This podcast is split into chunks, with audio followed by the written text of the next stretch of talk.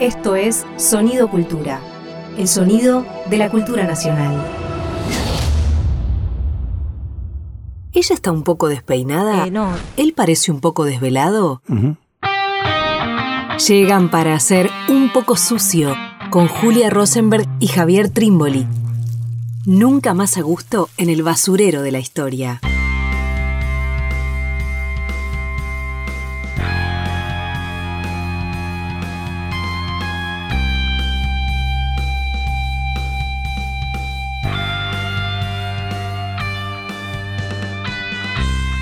Bienvenidos, bienvenidas a un nuevo Un poco sucio. ¿Cómo está Javier Trimboli? ¿Cómo estás, Julia Rosenberg? ¿Todo bien, bien? muy bien.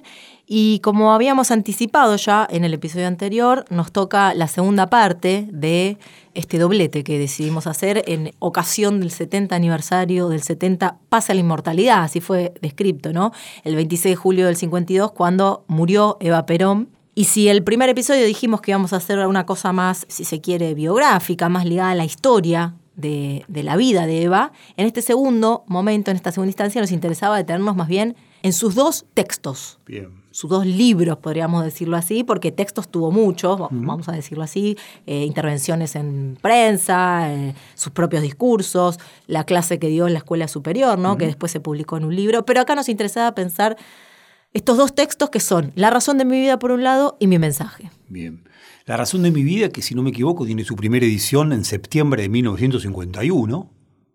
Bien, y en el anterior eh, episodio nos referíamos a, esa coyuntura, septiembre de 1951. La escritura proviene de, la, de, de, 1950, hay cantidad de marcas que está hablando de que es un texto que está siendo escrito en 1950. Y mi mensaje, que le vamos a dar quizás una importancia menor, pero también lo vamos a hacer intervenir, que es un texto que escribe desde su lecho último, ¿no? A punto de morir, desde camas de hospital. Que incluso dicta. Que ¿no? dicta, ¿no? Es un texto que dicta desde sus últimos momentos, que una vez muerta el 17 de octubre de 1952, es leído o se lo transmite ante la multitud, un capítulo, un adelanto, y en diarios posteriores se dice que va a ser editado como libro, sin embargo desaparece el manuscrito y nunca se edita como libro. Y recién en la década de 1980, si no me equivoco, en 1988, el historiador Fermín Chávez, historiador revisionista, bien interesante, rastreando, logra llegar a esos papeles y aparece nuevamente mi mensaje. Ahora sí, empieza a tener circulación como libro. Discutido igual, ¿no? Discutido. Ahí cuando reaparece si, su, si es su autora, Eva Perón o no, pero que bueno, finalmente se determina que sí. Yo diría que esto es lo interesantísimo con Eva, ¿no? El problema de la autoría, ¿no? Claro, es muy notable. Con Eva nos ensañamos cuando pensamos, ah, pero ella no escribió estos libros, porque el primer, la razón de mi vida lo escribió Penela da Silva, ¿no? que fue su ghostwriter, un español, periodista, que había escrito varias cosas, creo algunas en contra del Hitler, de Hitler, ¿no? en contra del fascismo, era un refugiado español. Entonces se va a decir, no, no, no fue Eva, sino que fue Penela da Silva. Evidentemente fue Penela da Silva, sobre la base de cantidad de conversaciones con Eva, con un oído bien interesante para tomar la oralidad de Eva y volcarla en la escritura. En relación con mi mensaje, lo dictó, no lo escribió. Digo, con Eva la cultura oficial suele ensañarse en términos de su autoría. Ahora, al mismo tiempo se acepta, porque es de buen gusto, con Foucault decir que el autor ha muerto y que pensar en la autoría es una ridiculez, porque la autoría siempre es un discurso que excede al uno. Uh -huh. En el caso de Eva esto es maravilloso, porque Eva, que una y otra vez dice que su yo poco importa, porque ante todo su obra es una obra que se entrega a otros, decíamos el otro día, a Perón y a los trabajadores, a los descamisados, en relación con su escritura, también es una escritura colectiva. Uh -huh. Una rara escritura colectiva. Lo que le da a estos dos textos tan distintos, uno fue manual de lectura en la escuela, el otro un texto que anda por los márgenes, mi mensaje, un valor difícil de estimar. Sí, y respecto de la razón de mi vida, dice Marisa Navarro en un artículo que piensa particularmente ese libro, dice, decidió firmarlo decidió que vaya con su nombre, ¿no? Independientemente de quién lo escribió, por cuántas manos pasó, que también está toda esa historia de que Penela Silva hace una versión, pero que después pasa por manos del gobierno. Lo cierto es que Eva quiere que ese texto se le atribuya a ella. Y eso ya es suficiente de alguna manera para leerlo como si fuese la voz de Eva, ¿no? Totalmente. Eso por un lado, y por otro, también marcar de alguna manera, bueno, vos lo decías Javi respecto a mi mensaje, ¿no? La no circulación posterior Y de la razón de mi vida, al revés, ¿no? Circuló muchísimo, millones de ediciones, de ejemplares que se publicaron en esos años, pero que sin embargo, post 55 tuvieron apenas algunas relecturas, algunas reescrituras, ¿no? Lamborghini, por supuesto, pero otras también, pero son muy pocas, ¿no? Y pensábamos hace un rato fuera de, de micrófono, inclusive creo que marcado más en la postdictadura. ¿no? Es un texto que no ha sido, por los estudios culturales, por la literatura más crítica, digamos, eh, la crítica literaria, eso quería decir, no ha sido tomado muy en cuenta este texto, que ha sido uno de los textos más masivos de la historia argentina. ¿no? No ha sido revisitado, no ha sido tomado, ha sido ninguneado. ¿no? ha sido, er, eh, incluso compañeros intelectuales que pertenecen a, a ese campo que solemos llamar nacional popular, que valoran muchísimo mi mensaje, por la crudeza del texto, por la politicidad del texto, por la iracundia del texto, y en contraparte ven a la razón de mi vida como un texto melifluo, como un texto demasiado amoroso, una Eva que no transgrede, una Eva conformista, y nos pasó que al releer La razón de mi vida nos sorprendió muchísimo. ¿no? Creo que compartimos con, con Julia esto y lo charlábamos. Nos sorprendió muchísimo, ¿no? Me gustaría, nos gustaría que este programa fuera una suerte de invitación a volver a leer La razón de mi vida y a leerla con otros ojos. Conversábamos con Karina, con Diego recién, y decíamos, leer La razón de mi vida en la desnudez de nuestro presente, en la desolación de nuestro presente. Y si uno lo lee de esa manera, por lo tanto, con el techo que nos aprieta y el suelo que también nos aprieta, lo leemos, me da la impresión que es una mejor lectura la que se puede hacer. No, me parece que es una lectura mucho más justa la que se puede hacer y mucho más asombrada también. Me parece que hay algo también, ¿no? De, esquivar prejuicios.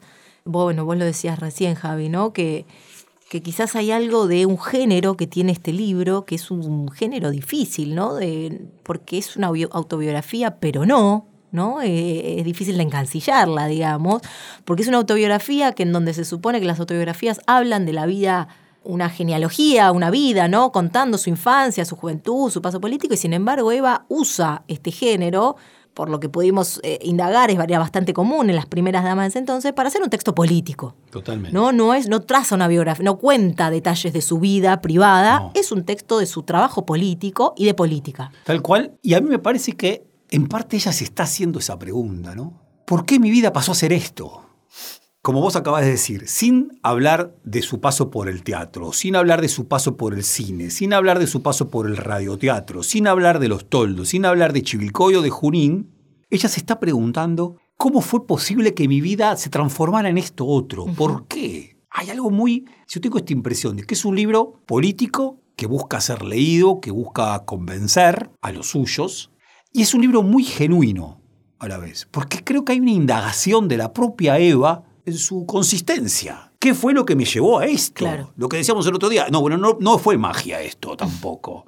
No puede ser un cuento de hadas. Entonces, ¿qué fue? Y si me permitís, Juli, porque va a ser una, una, edición de un poco sucio, con muchas citas. Esa va a ser nuestra idea, con esta invitación a leer. Entonces quería empezar con una que está en el capítulo 2, de, no, en el apartado 2 de La razón de mi vida, sobre el final. Porque en parte ella está diciendo acá, esta es una de las razones de mi vida. Dice, he hallado en mi corazón un sentimiento fundamental que domina desde allí en forma total mi espíritu y mi vida. Ese sentimiento es mi indignación frente a la injusticia. ¿No? Como si ella dijera, si hay una marca en mí, esa marca es esa indignación frente a la injusticia. Desde que yo me acuerdo, cada injusticia me hace doler el alma como si me clavase algo en ella. De cada edad guardo el recuerdo de alguna injusticia que me sublevó desgarrándome íntimamente. Recuerdo muy bien que estuve muchos días triste cuando me enteré que en el mundo había pobres y había ricos. Y lo extraño es que no me dolice tanto la existencia de los pobres como el saber que al mismo tiempo había ricos. ¡Wow! Si uno dice, la primera parte bueno, indignación, hoy, hoy, hoy la palabra indignación circula fácil, de cualquier lado hay plaza de indignados, y es fácil la plaza de indignados, y está todo bien. Bueno, por ahí hay algo ético, moral, pero de repente lo aterriza en el problema de los pobres y los ricos. Y de repente le da una vuelta de tuerca más, que le hace decir que no es tanto, no es tanto lo que le hace doler la existencia de pobres, sino la de los ricos. ¡Wow! Y acá vemos esto que el otro día vos llamabas este plebeyismo, este problema del rico, con todo el resonar cristiano, bíblico que hay acá. Que Eva le pone, no, no lo hace sonar tanto. Sin embargo, hay un fondo cristiano, sin duda. Sí, y, y después pensaba también que eh, dos cosas, ¿no? Por un lado, cómo este, este libro, este texto, vos decías, claro, Eva es, es casi una indagación personal la que está haciendo, pero también es una respuesta. ¿No? También está discutiendo Eva. Lo llama los supercríticos, ¿no? Mis supercríticos, una y otra vez, que claro, se asemejan mucho a esos ricos, y de alguna manera planteando de antemano una conflicte. La política es conflictividad, una y otra vez en este texto, ¿no? Totalmente. Pobres y ricos, ella y sus supercríticos. Este texto casi que tiene sentido y tiene una razón de ser en justamente contraponer un- una narración a la que ponen sus supercríticos, ¿no? Es decir, hay algo de una conflictividad que está permanentemente, ¿no? Sí, claro. una conflictividad que siempre fue ubicada más en mi mensaje, digo, para también empezar a establecer eh, relaciones con el otro texto y este pareció, parecía como más, al ser un texto más oficial, más lavadito, y sin embargo, pobres y ricos, yo y mis supercríticos, Sí, ¿no? Una y otra vez. Sí, hay algo, esa enemistad, que hay algo, decíamos, nuestra condición presente desnuda. El tema es que la escritura de Eva es desnuda. Claro, Esto es tremendo. Es ricos y pobres como en la Biblia. claro. ¿no? Eh, va a ser más fácil que un camello pase por el ojo de una aguja que un rico llegue al reino del Señor. Claro, eso, ¿no? Tantos siglos antes de Cristo, Eva desnudamente habla nuevamente de ricos y pobres, al desnudo. Ok, después va a hablar de trabajadores, Claro. y va a hablar de descabizados, y va a hablar de obreros. Digo, le va a dar una entonación moderna. Sí. No obstante, el suelo primero es ricos y pobres, y es esa tensión. Eh, discúlpame esto, Sí, Juli, que me encanta esta definición también, en, creo que es en el apartado 3. Dice, por otra parte, ya en aquellos tiempos, o sea, cuando era muy chica, creía más, creía más en lo que decían los pobres que los ricos, porque me parecían más sinceros, más francos y también más buenos. Punto. ¿A quién, le, a quién escuchamos más? Claro. ¿A quién le creemos más? Eh, por supuesto, en el 51 esto horrorizaba. Bueno, hay que creerle a aquel que tiene conocimientos legitimados para ser creído. ¿No? Y Eva dice, no, al, al pobre. Por, sí. No, no, no, dale. Yo eh, decía esto, me, me- me empiezo a entusiasmar y casi más le pego al micrófono. Digo, eh, porque son más sinceros, más francos y más buenos. Discúlpame, me parece que hay un fondo de cristianismo Sí, pasado por una lectura que Eva no hizo. Eva, genialmente, y esto es otro gran tema en este libro, es Perón. claro. Es un libro donde Perón lo es todo. Es el cóndor. Ella es un gorrión. Perón Claro. es la figura. Ella es la sombra. Con todos sus problemitas acá interesantísimos. Y ella lee a través de Perón. Ella conoce a Plutarco a través de Perón. Ella conoce a León Bloy a través de Perón. A Rousseau no lo conoce, porque Perón nunca leyó a Jean-Jacques Rousseau. Sin embargo, acá hay algo también de Rousseau. Claro. Bien. Sin embargo, acá Claro. también hay algo de Rousseau. Del pobre, que es sincero, que es franco, que es bueno. Y la cultura que lo arruina. Claro.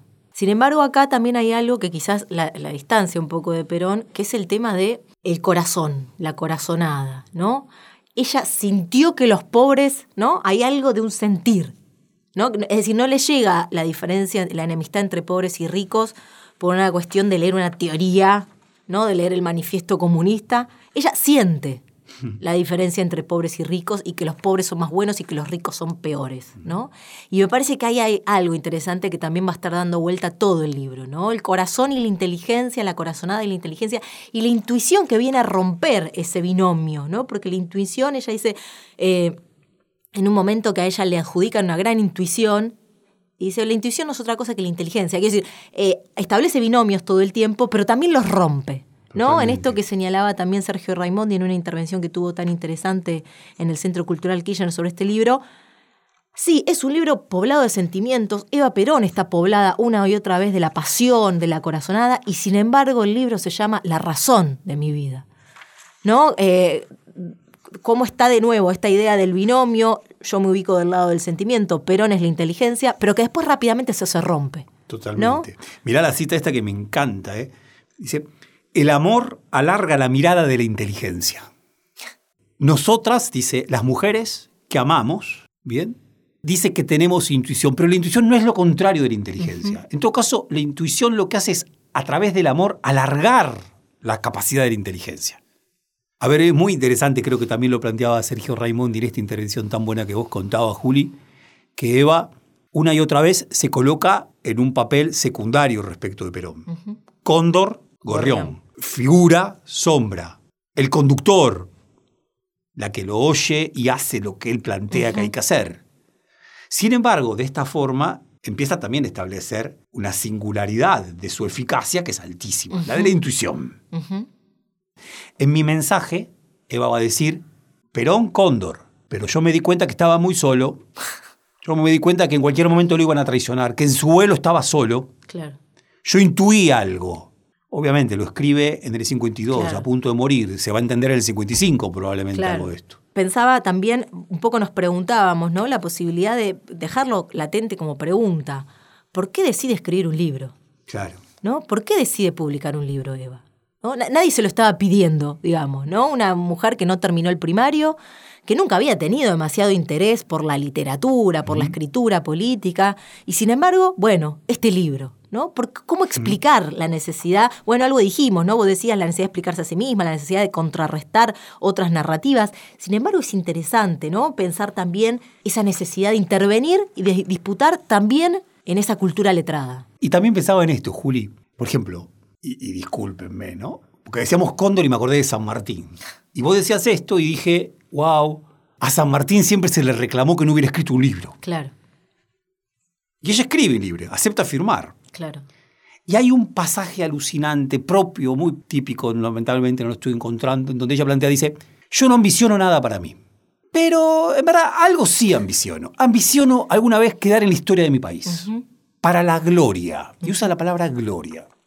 Y que se diga simplemente de mí, fue una mujer que hizo mucho por sus descamisados y por la patria. En una nota al pie En una nota al pie. de lo que será la historia de Perón. Ahí está. Nada más que eso. Pero aparece, quiere aparecer. Quiere aparecer.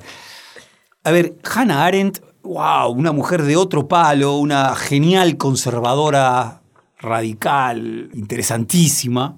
Hannah Arendt dice, se ha puesto de moda hablar mal de la gloria. Si no hay apetito de gloria, no puede haber política. Eva quería gloria. Sí, claro. Y eso hizo que fuera el rayo que fue. Claro. Bien. Hay cantidad de citas, ¿no? Que nos interesan leer. A mí, si me disculpas, una cosa Sí, me claro. Cuando Eva entiende cuál es su papel en la historia. ¿no? Porque hay algo también de revelación que nos confiesa Sí. de qué se trata. Tiene algo de confesión el libro, pero no de una confesión de la vida privada, no una confesión de intratables, no una confesión de perogrullo. Es una confesión política. Claro. Es, ella entiende cuál es su papel en la política y en la vida. Y su papel en la política y en la vida es ser el puente de amor entre Perón y los trabajadores.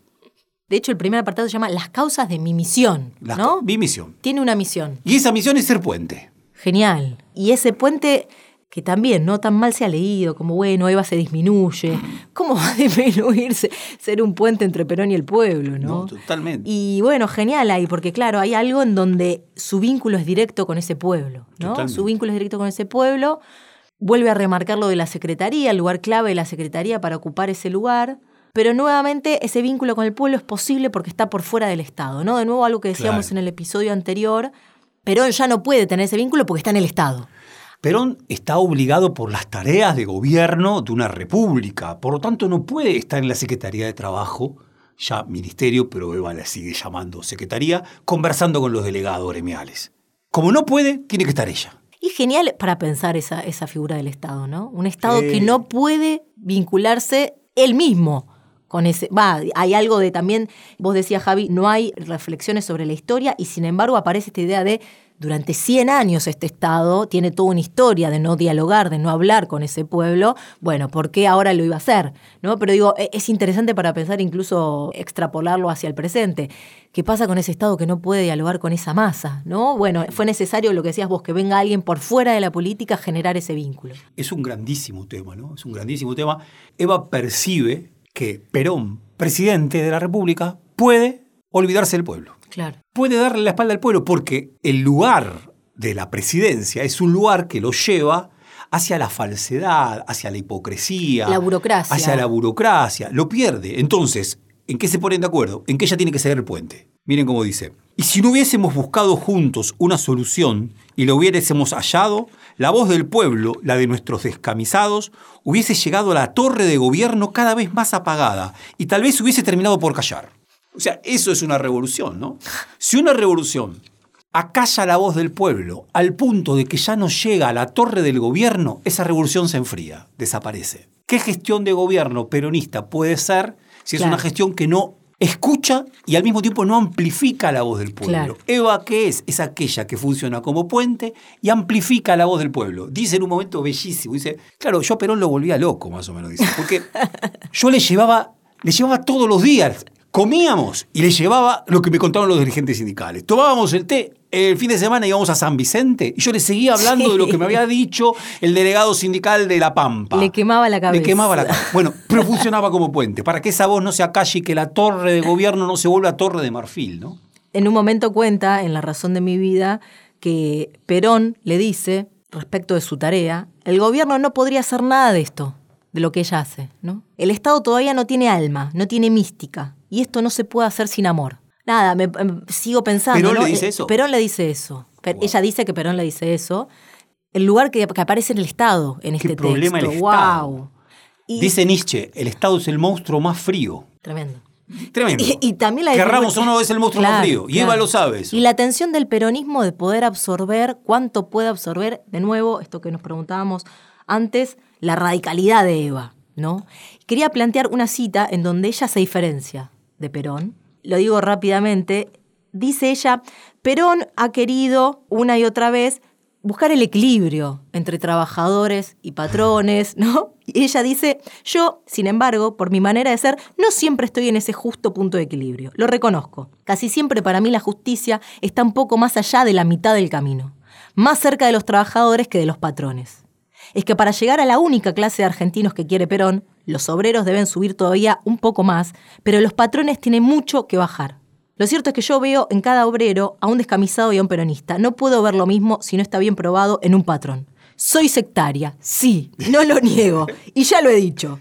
Mi sectarismo es además un desagravio y una reparación. Durante un siglo, los privilegiados fueron los explotadores de la clase obrera. Hace falta que eso sea equilibrado con otro siglo en que los privilegiados sean los trabajadores. Nos vamos de este primer bloque de Un poco sucio escuchando Es el pueblo de Nelly Omar.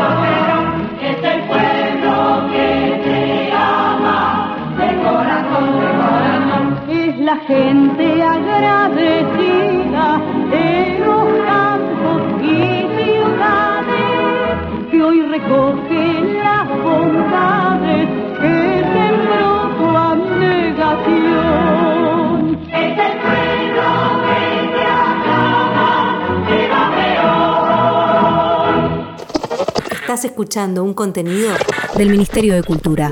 Seguimos en un poco sucio, seguimos pensando, charlando sobre Eva Perón y en particular sobre, sobre uno de sus textos, ¿no? La razón de mi vida, mi mensaje lo tenemos de fondo también, pero estamos sobre todo sobre este libro, ¿no? La razón de mi vida.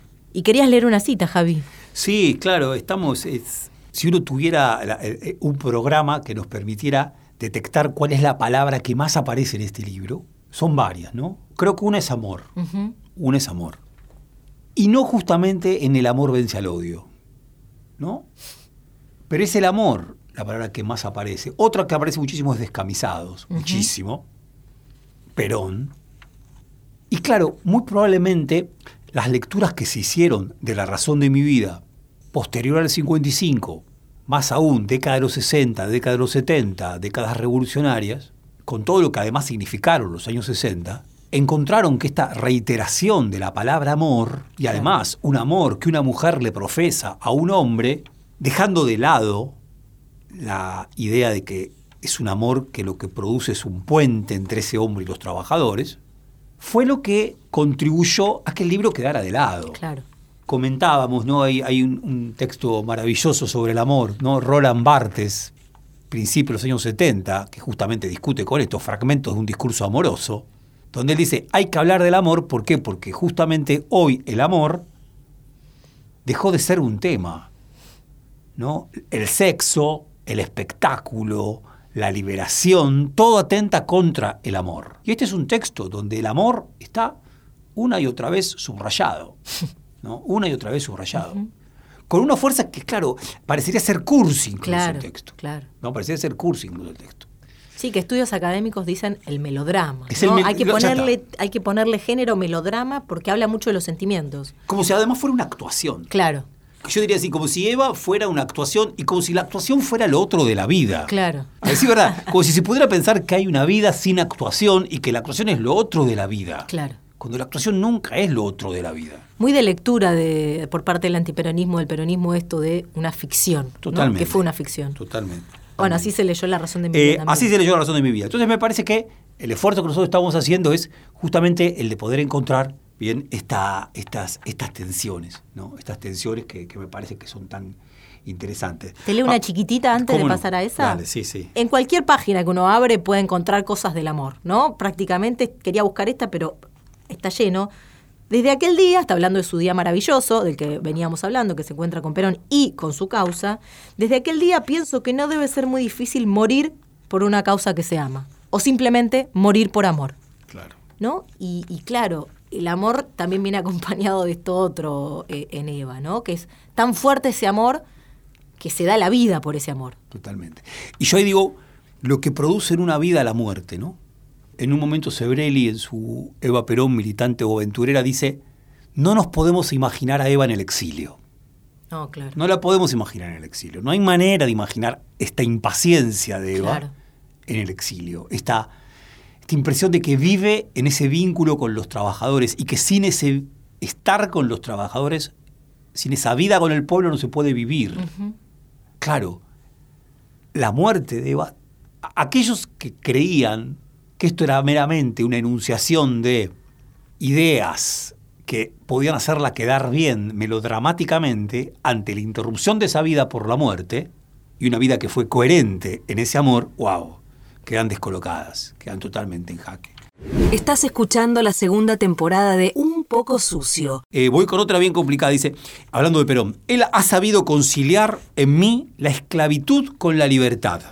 Como mujer le pertenezco totalmente, soy en cierto modo su esclava, pero nunca como ahora me he sentido tan libre. Claro, me encanta esta barbaridad que dice Eva, porque va en contra de hoy. todo. Va en contra del tiempo actual. ¿no? Va en contra plenamente del tiempo actual. Esclava, lo pone entre comillas esclava, ¿eh? Pero lo genial, ¿no? Nunca me he sentido tan libre siendo esclava de él. Esclava política de él. Claro. ¿no? Esclava política de él. En esta relación que incluso ya la empezamos a encontrar, vos lo señalabas al, al final del primer bloque, ciertos, ciertos problemas. Me interesa muchísimo, voy muy atrás, siglo XIX, ¿no? la gran novela de Melville, eh, Moby Dick. En un momento, Ismael dice, en la vida inevitablemente todos somos esclavos de algo. Hay que ver y decidir de qué se va a ser esclavo. Claro. Bueno, hoy podríamos decir, bueno, hoy mucha gente es del consumo o de las redes sociales, yo qué sé, de cantidad de bobadas. Sí, pero el lema actual es soy Somos lo más todos libres posible, claro. libres y no hay nada que me esté hablando nunca. Nada Y que dice, yo soy esclava de Perón y de mis descamisados. Y así soy libre. Entendiendo que no hay contradicción Claro. en esa situación. Genial. Sí, y, y después pensaba también, Javi, digo, para, para, para seguir con el libro, esto de los hombres comunes que, que marca ella. Claro, hay hombres comunes y hay hombres particulares. Los hombres comunes son los prudentes. Hay algo de la prudencia que detesta, ¿no?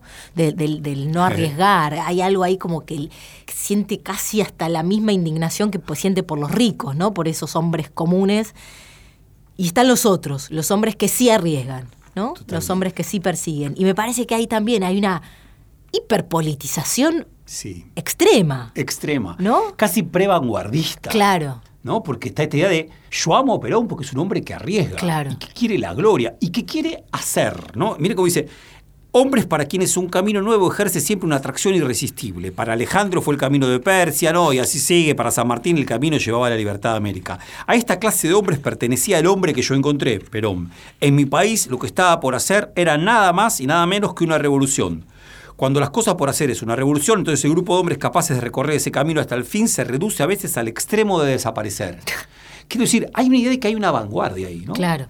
¿no? De que hay un pequeño pelotón de hombres que son los... Leía un, un español, Américo Castro, que se pregunta, dice, ¿quién dijo que venimos al mundo para ser felices? Venimos al mundo para hacer. La palabra hazañas viene de hacer. Hazañas son Claro. las cosas maravillosas que se pueden hacer. Una revolución es una cosa maravillosa que se puede hacer. Cruzar los Andes lo es también en 1816-17. Digo, la impresión ahí es interesantísima. La razón de mi vida no es un texto que se enreda en el ser, No. sino que se devuelve en el hacer. En el hacer, la revolución, hacer con los descamisados, hacer con los trabajadores, reparar, como vos señalabas anteriormente, Juli, esos 100 años de injusticias, 100 años de oprobios. ¿no? Lee un pedacito, dice, yo lo vi aparecer, está hablando de Perón, desde el mirador de mi vieja inquietud interior.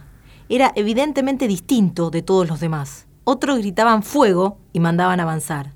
Él gritaba fuego y avanzaba él mismo, decidido y tenaz, en una sola dirección, sin titubear ante ningún obstáculo. Totalmente. Genial, ¿no? Bueno, también el fuego, Sí. pero esta diferencia de que, claro, el que hace El que es un distinto. El que hace ¿No? es un distinto. Tal cual. El que arriesga. No es un hombre mediocre. Claro. Ahí parece raramente Sí. citar a José Ingenieros. No es un hombre mediocre. El hombre mediocre es el hombre temeroso, el hombre que nunca quiere innovar. El hombre que no quiere arriesgar. Que además es la oligarquía, porque Claro. son los privilegiados que no necesitan nada nuevo. Se repitió aquí el caso de Belén, hace dos mil años. Los primeros en creer fueron los humildes, no los ricos, ni los sabios, ni los poderosos. Es que ricos y sabios y poderosos deben tener en el alma casi siempre cerrada por el egoísmo y la avaricia. Y esto me encanta. Dice, en cambio los pobres, lo mismo que en Belén, viven y duermen al aire libre y las ventanas de sus almas sencillas están casi siempre abiertas a las cosas extraordinarias. Claro, cada tanto hay hombres, hay mujeres que producen cosas extraordinarias. Eso es la política. Claro. Y los pobres, como duermen al aire libre, pueden entenderlas. Muy de Sarmiento esa imagen, ¿no? ¿La de? La de- y la de los pobres durmiendo al aire libre, que por eso le puede suceder algo. Está bueno. No la vinculaba con Sarmiento, pero me dejaste pensando. No habla de los árabes, ¿no? No sé, hay algo. Ah, sí, sí, hay algo con Sarmiento con cierta De los gauchos, por todo eso, sí, sí. sí. Es, es bellísimo, ¿no? Esto de, están casi siempre abiertos a las cosas extraordinarias, ¿no? Claro, excede lo ordinario el hacer político en una clave reparadora, revolucionaria. Bien. Por lo tanto, solo algunos pueden Claro, apreciar. claro. Y como dos cosas, ¿no? Aparecen también en que ya venimos enunciando en las citas. Primero la palabra revolución con mayúscula, ¿no? La revolución es la tarea. Fundamental, ¿no? Y, y- y muy de, de los años del 43 a- a- en adelante, ¿no? Se marca eso muy claramente. El 27 de noviembre como fecha clave, que es cuando Perón asciende la, la- de, de- de rango, ¿no? A la Secretaría de Trabajo, como la ubica casi tan importante como el 17 de octubre esa fecha. Eso por un lado, y por otro lado, en este suelo bíblico en el cual se, se apoya la razón de mi vida, el fuego. ¿no? Son como dos imágenes, revolución y fuego, que aparecen una y otra vez. Fuego incluso como algo sagrado a veces, ¿no? Sí, sí, como sí. que venga el fuego y se lo lleve puesto todo. Sí, sí, sí, lo, lo- lo del fuego, la insistencia con el fuego, que vuelvo a lo que señalábamos antes, ¿no? Es una suerte de insistencia poética muy simple, pero es una imagen, ¿no? La imagen de lo que la revolución que se está haciendo es un fuego, es un incendio, dice. Pero cuando descubrieron, dice, lo vieron avanzar a Perón y primero se reían de él creyéndole y aún diciéndole loco. Pero cuando descubrieron que el loco incendiaba y que el incendio se propagaba por todas partes y ya les tocaba en sus intereses y en sus ambiciones, entonces se alarmaron, organizándose en las sombras, se juramentaron para hacerlo desaparecer. Wow. ¿no? El avance de Perón es un fuego, ¿bien? Es un incendio. Y esto lo va a reiterar Sí. una y otra vez como imagen, ¿no? Como imagen muy sostenida en el libro. Muy ¿no? fuerte, muy, Muy fuerte. sostenida. La presencia del fuego. Sí, claro, porque a veces, claro, es un fuego este, ¿no? De, de disparar al otro, pero a veces también es la salvación a través del fuego, ¿no? Sí. Como, Y al mismo tiempo una vida que implica, ella lo va a decir así, quemarse, claro, quemarse. claro. Obviamente, está la Biblia, hay un tono mesiánico muy importante. Claro, el tono mesiánico pasó a ser algo muy fácil de impugnar. Claro. Nosotros lo escuchamos con otra atención en un poco sucio, ¿no? Lo escuchamos con otra atención, sin duda. Y me gustaría, Juli, lo siguiente, ¿no? Ahí en lo que vos planteabas, Eva discute con la izquierda. Y es explícita en la discusión con la Sí. izquierda, ¿no? Dice, los comunistas, la izquierda, lo que busca es alentar la lucha de clases, ¿no? Y quizás acá aparezca, claro, dice, acá hay una enorme contradicción que vos anteriormente la señalabas. Nosotros lo que buscamos es la cooperación entre el capital y el trabajo. ¿Por qué? Porque el camino de la lucha de clases es un camino larguísimo Claro. a la vez es un camino que probablemente se termine abriendo una y otra vez. ¿Por qué? Porque entre nosotros mismos van a aparecer algunas minorías que se destaquen y que quieran tomar determinados privilegios. Entonces va a ser una lucha que nunca va a concluir. La impresión es que la razón de mi vida, ella supone que esa lucha puede concluir, que puede haber cooperación entre capital y trabajo, con una particularidad que vos señalabas anteriormente. Hace falta 100 años de sectarismo a favor de los trabajadores para encontrar finalmente un equilibrio entre capital de trabajo, Claro. porque 100 años fueron favorecidos.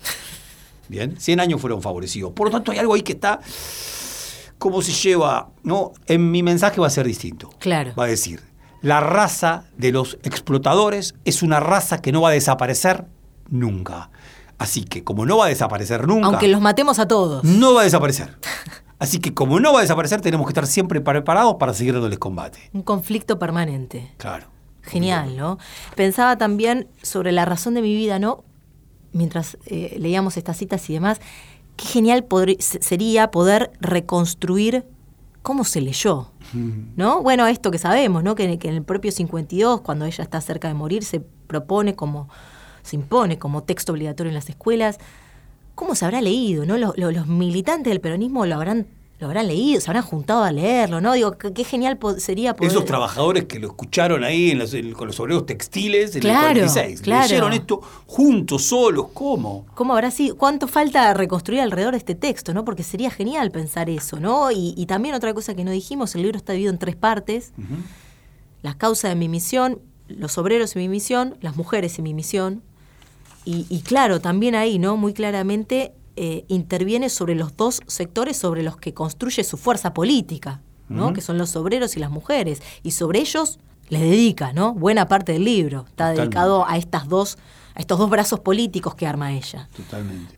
Nada, pienso eso, ¿no? ¿Cómo se habrá leído? Si pudiéramos hacer una reconstrucción de este libro. Pude llegar a un libro que cita, como vos decías, Javi, antes, Sebrelli, ¿no? Que es el- un texto que escribe Jorge Liberal en 1953, al año siguiente de Muerta Eva, al- a, los dos Parece un personaje de Capuzotto. Sí, Jorge Liberal. Perdón. Y que el, el libro se llama Estudio y Valoración Sociológica de la Razón de mi Vida. Claro, se supone un libro ligado al gobierno y que de alguna manera tiende puentes para ver cómo trabajar este texto, cómo entenderlo. Recordemos nuevamente, era un libro que ahora se leía en las escuelas. Claro. Entonces los docentes ahí eh, viendo qué hacer con este libro y dice Liberal en un momento, Eva Perón señala el nuevo camino a los escritores, escribir para el pueblo, temas de pueblo, el lenguaje de pueblo. Por ello su libro no puede ser interpretado por los que creen en la aristocracia y la literatura, que admiten que el estilo es escribir bonito. Claro. ¿no? Y me parecía interesante esto de una escritura para el pueblo, temas para el pueblo, pensando también en si no genera la razón de mi vida también algún tipo de, de antecedente de algún tipo de escritura posterior, ¿no? No lo sé, pero quiero decir, me parece que ahí efectivamente tiene que haber producido otro, alguna estela posterior, ¿no? No sé si en el revisionismo histórico, pues ya venía de antes, pero hay algo, una preocupación de una escritura para el pueblo en disputa con la escritura, la aristocracia, como ya- llama acá Jorge Liberal, que me parece que es interesante, ¿no? en esto que decíamos, sí, ¿por qué publica este libro? Bueno, hay una intervención también en quiénes son los lectores de este libro. ¿no? Sí, a, a mí me parece, ¿no? Como nos preguntábamos al comienzo sobre la rara vida de este libro, tan leído en un momento, obligadamente leído, por el Estado leído, aunque también militantemente leído, con muchísimo amor leído, y que luego se dejó de lado. Mi impresión es que es un libro que queda desatado de toda tradición en la cultura Claro. argentina, que queda desanudado de toda tradición. ¿Por qué? Porque no tiene muchos parentescos. Claro. No tiene mucho, o no tiene ningún parentesco. No tiene ningún. A ver, probablemente si el Chacho Peñaloso hubiera escrito un libro, hubiera sido parecido. Claro. Pero no lo escribió. Uno podría pensar Alfonsín Storni, su poema, bueno, pero es poesía, es otra cosa. Es otra cosa. ¿No? El Eh, propio Perón no escribe así, el ¿no? propio Perón no puede escribir así. Hay una cosa que plantea Sebrelli que está muy bien, ¿no? En 1951, la mujer se debía a su super yo. El super yo indicaba qué debía ser una mujer, Claro. qué significaba una escritura femenina, qué significaba un comportamiento femenino. Por supuesto, Victorio Campo en muchos sentidos era como la expresión máxima de todo esto. Eva, ante unas circunstancias como esta, se atreve a exponer su yo, como muy difícilmente alguien pudiera hacerlo Claro. y al hacer una escritura de un yo, pero no de un yo 2022. Sí, no un yo de la revolución de la primera persona, ¿no? con la que arranca el siglo XXI del, del narcisismo, sino de un yo que además entiende que su sentido pasa por la entrega. Claro. Pasa por la entrega, que la vida pasa por la entrega. Un yo político. Un yo político. También con lo difícil que era para una mujer en medio del siglo XX enunciar política. ¿no? Totalmente, totalmente. Y además una voluntad pedagógica en este libro, Sí, ¿no? sí. Y bueno, no por nada también pudo hacer sistema con las escuelas de alguna manera, pero digo una voluntad pedagógica del peronismo, ¿no? De Sí, explicar, de, de- de- de contener, de, argumentar. Vamos a sacar, perdóname, Juli, claro. pero eh, eh, mi mensaje. Porque mi mensaje, a ver, en un momento lo comentábamos con Julia, si las militancias de los 70 revolucionarias, el peronismo revolucionario, hubiera tropezado con mi mensaje, se hubiera hecho un festín. Porque mi mensaje mm, todo está dicho con otro tenor. Sí, claro. Quiero decir, no es lo otro de la razón de mi vida, para nada. Hay cantidad de cuestiones que se superponen, que van en la misma línea. Pero por otro lado hay énfasis que son otros. No entiendo, dice así, no entiendo los términos medios ni las cosas equilibradas. Solo reconozco dos palabras como hijas predilectas de mi corazón, el odio y el amor.